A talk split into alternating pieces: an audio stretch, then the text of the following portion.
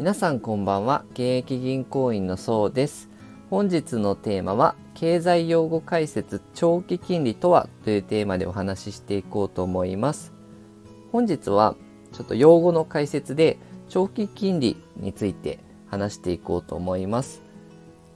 長期金利というのは金融機関がですね1年以上のお金を貸し出す際に適用する金利のことを指すんですね。で日本では新たに発行される10年もの国債の金利国の債券ですね。10年もの国債の金利が代表的な指標になります。例えば住宅ローンの金利だったりとか銀行の融資などですね。様々な金利のベースになる金利ですね。一方で短期金利1年よりも短い金利ですね。は中央銀行の金融政策の影響をかなり受けるのに対して長期金利は景気だったりとかインフレ動向ですね物価の見通しとか予測で変動するので、まあ、経済の実態を表す指標とされるんですね。で今現在日銀は国債の買い入れを行ってですね民間の銀行から国債を多く買うことで代わりにお金を供給してるんですね。お金の供給を増やして今景気を刺激するっていう政策を続けてるんですね。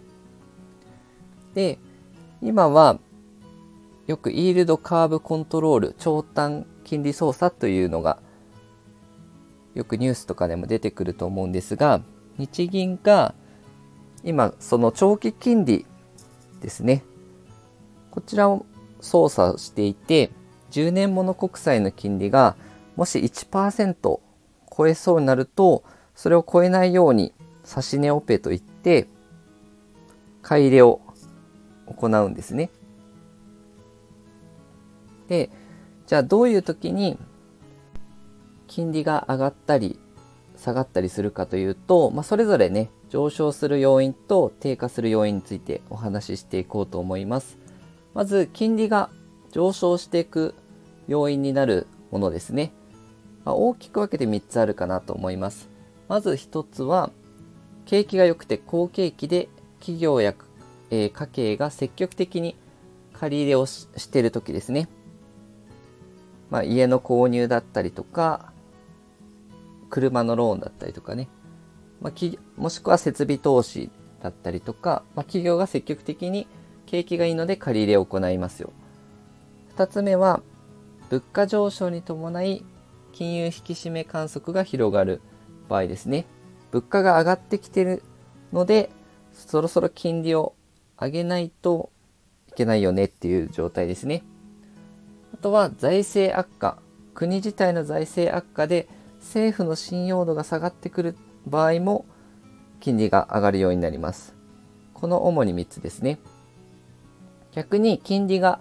低下する要因としては株安が強まって株を売られて安全資産の国債に買いがたくさん入るときも金利が低下する要因になります。あとは2つ目は物価や、まあ、景気の鈍化ですね。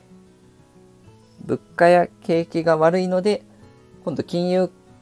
緩和供給お金を供給するために金利を下げる、下げていくということが考えられるんですね。用語の意味を知っておくと、日々のニュースだったりとかですね、投資判断にも役立つかなと思いますので、ぜひ参考にしてみてください。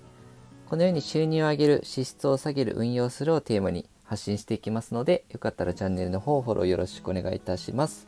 本日は以上です。ご視聴いただきましてありがとうございました。